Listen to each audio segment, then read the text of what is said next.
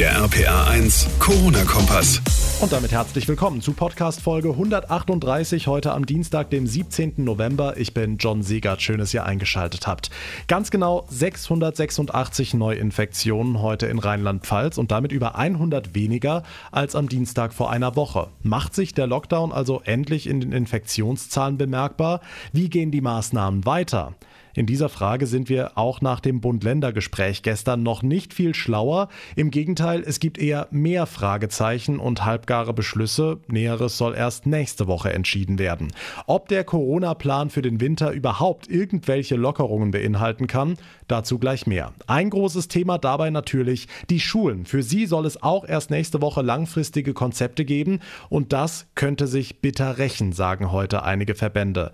Wie die Gewerkschaft Erziehung und Wissenschaft Die gestrigen Beratungen bewertet und welche Vorschläge sie für die Schulen in den nächsten Wochen hat. Darüber spreche ich mit der Gewerkschaftschefin Marlies Tepe, ebenfalls in dieser Ausgabe direkt nach den wichtigsten Themen des Tages.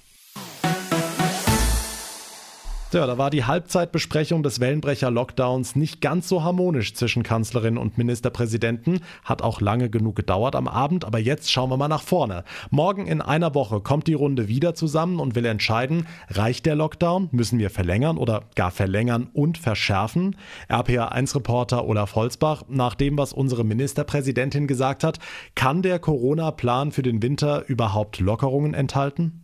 Also was private Kontakte angeht, derzeit kaum vorstellbar. Wir sollten auf private Fäden verzichten, private Zusammenkünfte mit Freunden, Verwandten und Bekannten auf einen festen weiteren Hausstand beschränken und wir sollten auch freizeitbezogene Aktivitäten und Besuche sowie nicht notwendig private Reisen. Darauf sollten wir gänzlich verzichten. Ministerpräsidentin Malu Dreyer am Abend nach der Schalte, die noch nicht beschlossen hat, aber dringend empfiehlt. Verzicht, Verzicht, Verzicht. War es das für die frohe Weihnacht? Ich glaube, ja, es wird sehr klein und sehr ruhig dieses Mal. Solange das für dieses Jahr jetzt ist, denke ich, ist das machbar. Vor allen Dingen auch in der Familie sind Ältere, Kranke und da muss man einfach Rücksicht nehmen. Stimmen aus Mainz, Odo Fröhlicher, also schaumgebremst diesmal und richtig ist, wir machen das für unsere Senioren und für unsere Schüler natürlich. Betreuung, Begegnung, Unterricht auf Dauer unersetzlich. Für das nächste Treffen im Kanzleramt werden wir uns aber auch noch mal intensiv damit befassen, was passiert, wenn Zahlen weiter steigen. Muss man beispielsweise in Wechselmodellen dafür sorgen,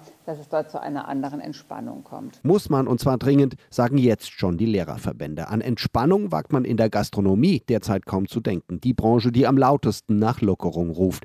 Vielleicht nicht zu Unrecht, aber wahrscheinlich vergebens. Ich stelle es mir vor, dass es sich erstmal nicht ändert. Also ich gehe ehrlicherweise davon aus, dass es eher strenger wird. Die, die werden noch leicht verschärfen. Vielleicht im Vorhinein noch mal strengere Regeln, damit man an Weihnachten dann vielleicht mehr vom Fest hat. Prinzip Hoffnung. Schließlich haben wir ja noch ein paar Wochen Zeit. Aber auch in Sachen Schule, darüber wollen Bund und Länder ja ebenfalls erst in der kommenden Woche sprechen. Dann soll es langfristige Konzepte geben. Und genau dieses Vorgehen sorgt heute für viel Kritik, unter anderem bei der Gewerkschaft Erziehung und Wissenschaft. Mit deren Präsidentin spreche ich jetzt. Schönen guten Abend, Marlies Tepe. Schönen guten Tag. Ja, Frau Tepe, was sagen Sie denn zu den Bund-Länder-Beratungen gestern? Ich finde es unverständlich, wenn die Kontakte so stark reduziert werden, dass man die Nähe in der Schule, in den Schulklassen und bei den Schulbusfahrten zulässt.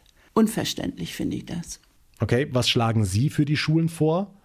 Wir finden es äh, vernünftig, dem RKI zu folgen, was ja bedeutet äh, Mund-Nasenschutz ab einer bestimmten Inzidenz, nämlich ab Ü50 und äh, Teilung der Klassen ebenso. Und wir denken, dass es insbesondere in der Sekundarschule einfacher ist und deswegen dort zunächst umgesetzt werden sollte und dass man in den Grundschulen nach größeren zusätzlichen Räumen sucht. Hm, die Idee der geteilten Klassen, können Sie diesen Vorschlag noch mal erklären? Geteilte Klassen bedeutet, dass äh, in der Klasse die Hälfte tatsächlich präsent Unterricht hat und die andere Hälfte ist für den Tag zu Hause und arbeitet an Aufgaben, die die Lehrkräfte erteilt haben. Am nächsten Tag ist dann die Gruppe zu Hause, die gestern präsent war das heißt, im Wechsel, täglichen Wechsel sind sie in der Schule, so dass die Lehrkräfte gut mit ihnen auch über den Stoff sprechen können, den sie am Tag davor erarbeitet haben. Okay, und das soll erstmal für ältere Schülerinnen und Schüler gelten, ne? Mein Eindruck ist ja, dass manche auch den Präsenzunterricht deswegen fordern, weil es für, für die Wirtschaft und die, für die Vereinbarkeit der, von Familie und Beruf so wichtig ist. Aber ich denke, dass Sekundarstufenschülerinnen und Schüler eher auch einmal einen Tag unbeaufsichtigt sein können. Deswegen auch für die Grundschülerinnen und Grundschüler möglichst lange ähm, den Präsenzunterricht, aber eben auch mit mehr Abstand. Das heißt, Räume suchen, in denen das geht. Die Jugendherbergen sind ja gerade so gekniffen durch die Pandemie. Okay, welche Rückmeldungen bekommen Sie denn aktuell von den Lehrkräften? Wie belastend ist die Situation derzeit? Äh, die Befragungen unserer Kolleginnen zeigt, dass äh, alleine die Sorge dafür, dass die Hygienemaßnahmen eingehalten werden, sehr viel Kraft kostet. Auf den Schulhöfen auch äh, die Kohorten zu sortieren. Alles das ist sehr, sehr anstrengend. Aber so ist es in äh, einer Krise, die die ganze Welt betrifft, wie sie seit Jahrzehnten nicht vorhanden war. Hm, jetzt setzt die Bundesregierung ja eher auf Appelle statt auf Verbote. Wie bewerten Sie das als Pädagogin? Also grundsätzlich ist es sinnvoll, an die äh, Vernunft und an die Einsicht zu appellieren. Das würde ich zum Beispiel, was das Impfen betrifft, unbedingt für richtig halten. Aber bei den Masken äh, muss man äh, eine Pflicht äh, vorschreiben, weil man sonst in jeder Stunde Diskussionen hat. Es muss selbstverständlich sein und die Schülerinnen und Schüler müssen sich darauf beziehen können und die Lehrer auch, wenn äh, Einzelne die Maskenpflicht nicht befolgen wollen sagt Marlies Tepe, die Präsidentin der Gewerkschaft Erziehung und Wissenschaft. Vielen Dank für das Gespräch. Je mehr Menschen sich mit dem Coronavirus anstecken, desto mehr Fälle mit schweren Krankheitsverläufen gibt es auch. Die Mediziner rechnen damit, dass die Zahl der Covid-19-Patienten in den Krankenhäusern in den kommenden ein, zwei Wochen deutlich steigen wird. Die zweite Welle kommt zeitversetzt auf den Intensivstationen an. Deshalb hat auch das katholische Klinikum Mainz jetzt weitere Vorbereitungen getroffen. RPA1-Reporterin Maike Korn, welche denn? Ja, also sind zum Beispiel Stationen geschlossen worden, die zuletzt nur wenige Patienten hatten. Dadurch ist Personal frei geworden, das auf anderen Stationen jetzt dringender gebraucht wird. Und auch das OP-Programm ist angepasst worden. Das heißt, wir haben einen OP-Saal geschlossen und dadurch haben wir ähm, können eine Mannschaft, die den OP 8 besetzt hätte, freisetzen, um die Mannschaft in anderen Bereichen zu unterstützen. Professor Balzer, der ärztliche Direktor im KKM. Aktuell werden hier 35 Covid-19-Patienten behandelt, sieben auf der Intensivstation. Davon müssen vier beatmet werden. Okay, und was bedeutet das für die Auslastung? Wird es kritisch? Also im Moment ist das noch zu stemmen, aber wie du schon gesagt hast, die zweite Welle kommt zeitversetzt in den Kliniken an und das bereitet auch den Medizinern Sorgen. Wir sehen die Entwicklung sehr kritisch. Ich kann hier nur appellieren, dass wir sorgsam mit unseren Kontakten umgehen, äh, sodass wir hier nicht in eine Situation kommen, wie wir sie Anfang des Jahres hier in Deutschland hatten. Ich glaube, das möchte in der Form keiner mehr. Und zwar weder für die Patienten noch für die Ärzte und Pflegekräfte. Das katholische Klinikum Mainz rechnet mit einem Anstieg der Covid-19-Patienten auf der Intensivstation und hat weitere Vorbereitungen getroffen. Dankeschön, Maike Korn. Was ist sonst heute wichtig? Hier ein aktueller Überblick. Das Verwaltungsgericht in Trier hat die generelle Maskenpflicht in der Innenstadt als unverhältnismäßig bezeichnet und damit dem Eilantrag einer Frau Recht gegeben. Hauptkritikpunkt der Kammer ist, dass die Notwendigkeit und der Effekt der Maskenpflicht nicht ausreichend dargelegt wurde. Bisher habe sich die Stadt ausschließlich auf allgemeine Begründungen gestützt, wonach es in der Innenstadt schwierig sei, den Mindestabstand einzuhalten. Die Maskenpflicht in Trier ist damit allerdings nicht gekippt. Die Entscheidung gilt lediglich für den konkreten Fall zwischen der Klägerin und der Stadt, heißt es.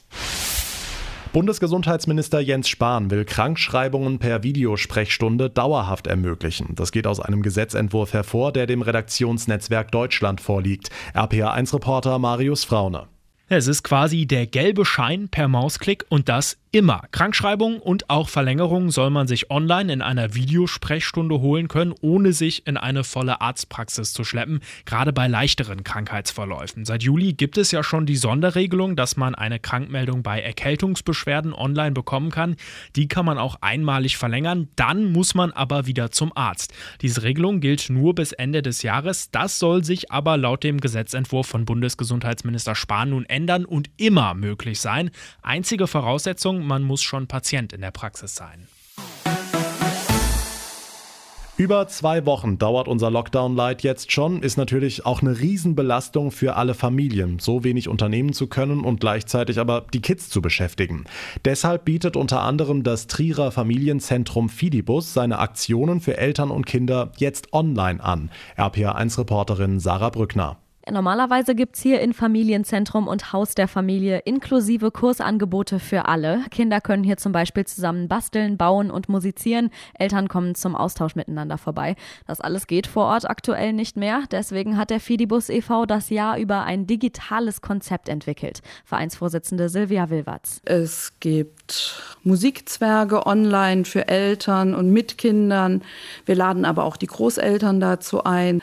Es gibt Elternsprechstunden es gibt aber auch unsere Kreativwerkstatt, die bietet den Familien Bastelmaterial. Es gibt eine Anleitung dazu. Manchmal gibt es ein kurzes Erklärvideo. Und die Angebote kommen richtig gut an. Für Weihnachten ist jetzt ein gemeinsames Sternebasteln über Webcam geplant. Ein großes Problem bleibt aber, ein Großteil der Einnahmen des Vereins fällt aktuell durch die ausgefallenen Kurse weg und viele Fördermaßnahmen gelten nicht für so kleine Trägervereine. Deswegen braucht Fidibus dringend Unterstützung. Damit Familien weiterhin einen Ort hier haben, wo alle willkommen sind und dass wir weiterhin so eine wertvolle und gute Zusammenarbeit leisten können. Die Infos von Sarah Brückner. Vielen Dank. Wenn uns die vergangenen Monate auch was Schönes gezeigt haben, dann, dass es unglaublich toll und wichtig sein kann, hilfsbedürftigen Menschen unter die Arme zu greifen. Aber selbst das kann aktuell ganz schön schwierig sein. Beispielsweise gäbe es für Menschen ohne Zuhause in vielen rheinland-pfälzischen Städten normalerweise die Möglichkeit, sich zumindest kurz aufzuwärmen, etwas zu essen oder auch einfach zu duschen. Aber all das funktioniert aktuell nicht. RPA1-Reporter Jan-Felix Kraus für uns in Mainz. Felix, Schuld ist mal wieder Corona, ne? Genau, die Kontaktbeschränkungen machen auch der Obdachlosenhilfe zu schaffen, denn gleichzeitig viele Menschen versorgen, das ist aktuell schwierig, sagt zumindest Guido Meuth, der erste Vorsitzende der Pfarrer Landvogthilfe. Die Leute kommen auf den Hof, können dann eine Eintrittskarte bekommen. Dann können maximal 17 Personen eintreten für eine halbe Stunde. Nach 30 Minuten heißt es dann Schichtwechsel und vorher müssen die Räume desinfiziert und gelüftet werden. Das bedeutet mehr Aufwand. Früher konnte man einen Teestubendienst mit zwei Personen machen. Jetzt brauchen Sie jemanden, der zur Tür reinlässt, zur Tür rauslässt. Sie brauchen eine Spülkraft mehr. Das heißt, äh, bei uns ist es mindestens 100 Prozent mehr. Die Pandemie hat für Meut aber auch etwas Positives. In der Krise rücken alle ein bisschen näher zusammen, wenn auch sinnbildlich. Dass mal Leute ein Lied gesungen haben und äh, Briefe schreiben, das habe ich 40 Jahre lang nicht erlebt. Aber in der Corona-Krise haben die Leute aus Angst, alles zu verlieren, auch das Letzte, eine andere Haltung zu uns entwickelt.